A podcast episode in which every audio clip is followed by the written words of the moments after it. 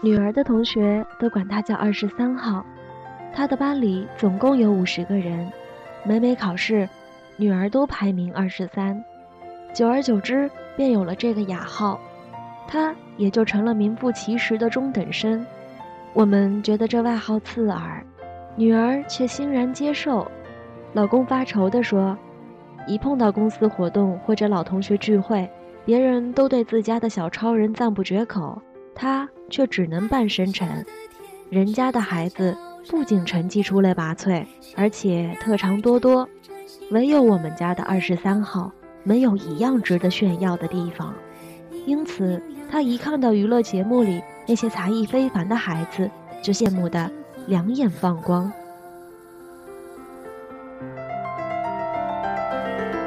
小的天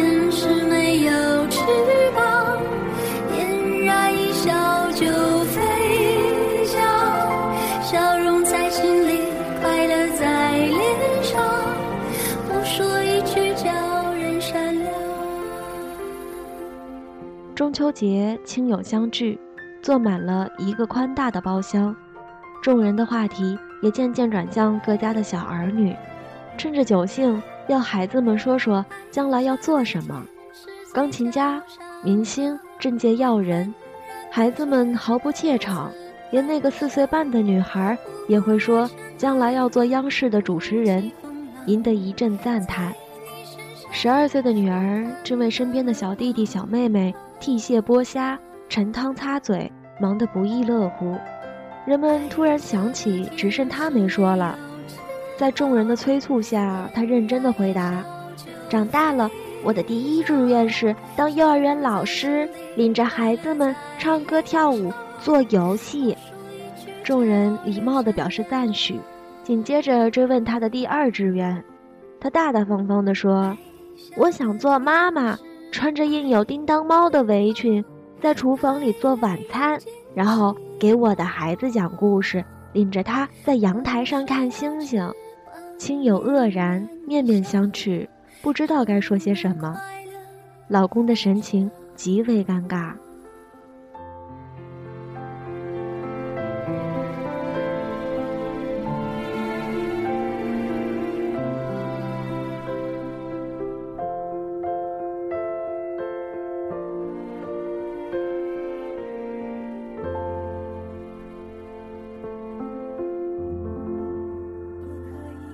其实我们也动过很多脑筋，为提高他的学习成绩，请家教、报辅导班、买各种各样的资料。孩子也蛮懂事，漫画书不看了，剪纸班退出了，周末的懒觉放弃了。像一只疲惫的小鸟，他从一个班赶到另一个班，卷子、练习册一沓沓的做，可到底是个孩子，身体先扛不住了，得了重感冒。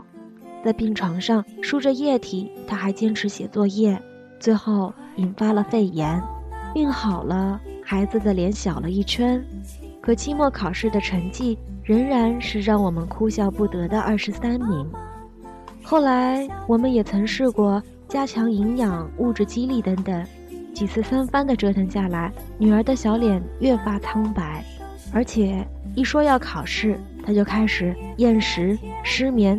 冒虚汗，再接着考出了令我们瞠目结舌的三十三名。我和老公悄无声息地放弃了轰轰烈烈的揠苗助长活动，恢复了他正常的作息时间，还给他画漫画的权利，允许他继续订儿童幽默之类的书报。家中安稳了很久。我们对女儿是心疼的，可面对她的成绩，又有说不出的困惑。摘下满天的星星，生命的路上，因为有。你更勇敢。最幸福的是，忽然感觉到你的心跳，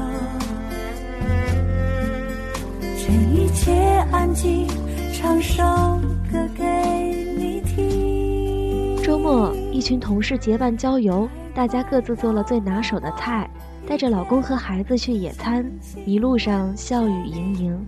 这家孩子唱歌，那家孩子表演小品。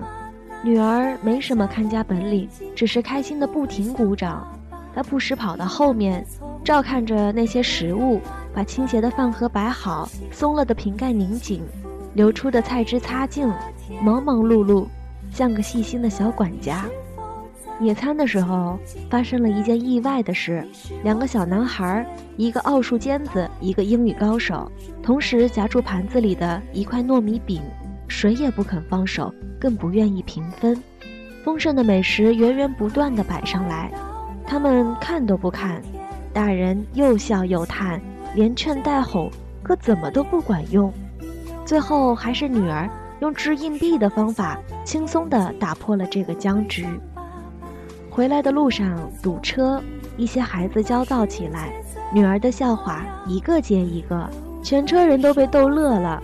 他手底下也没闲着，用装食品的彩色纸盒剪出许多小动物，引得这群孩子赞叹不已。到了下车的时候，每个人都拿到了自己的生肖剪纸。听到孩子们连连道谢，老公禁不住露出了自豪的微笑。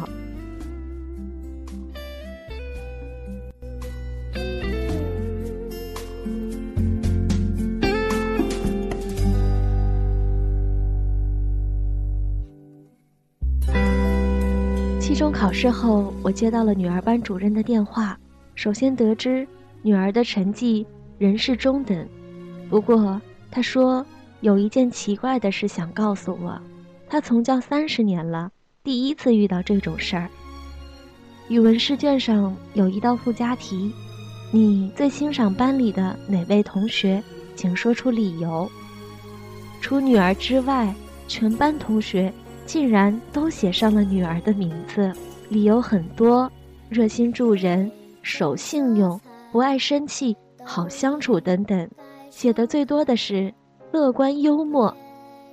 班主任还说，很多同学建议由他来担任班长。他感叹道：“你这个女儿虽说成绩一般，可为人实在很优秀啊。”我开玩笑的对女儿说。你快要成英雄了，正在织围巾的女儿歪着头想了想，认真的告诉我说：“老师曾讲过一句格言，当英雄路过的时候，总要有人坐在路边鼓掌。”她轻轻地说：“妈妈，我不想成为英雄，我想成为坐在路边鼓掌的人。”我猛地一震，默默地打量着她，她安静地织着绒线。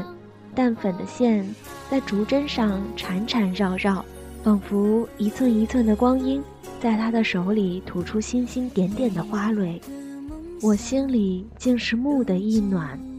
那一刻，我突然被这个不想成为英雄的女孩打动了。这世间有多少人，年少时渴望成为英雄，最终却成了烟火红尘里的平凡人？如果健康。如果快乐，如果没有违背自己的心意，我们的孩子又何妨做一个善良的普通人？长大成人后，他一定会成为贤淑的妻子、温柔的母亲，甚至热心的同事、和善的邻居。在那些漫长的岁月里，他都能安静地过着自己想要的生活。作为父母，还想为孩子祈求怎样更好的未来呢？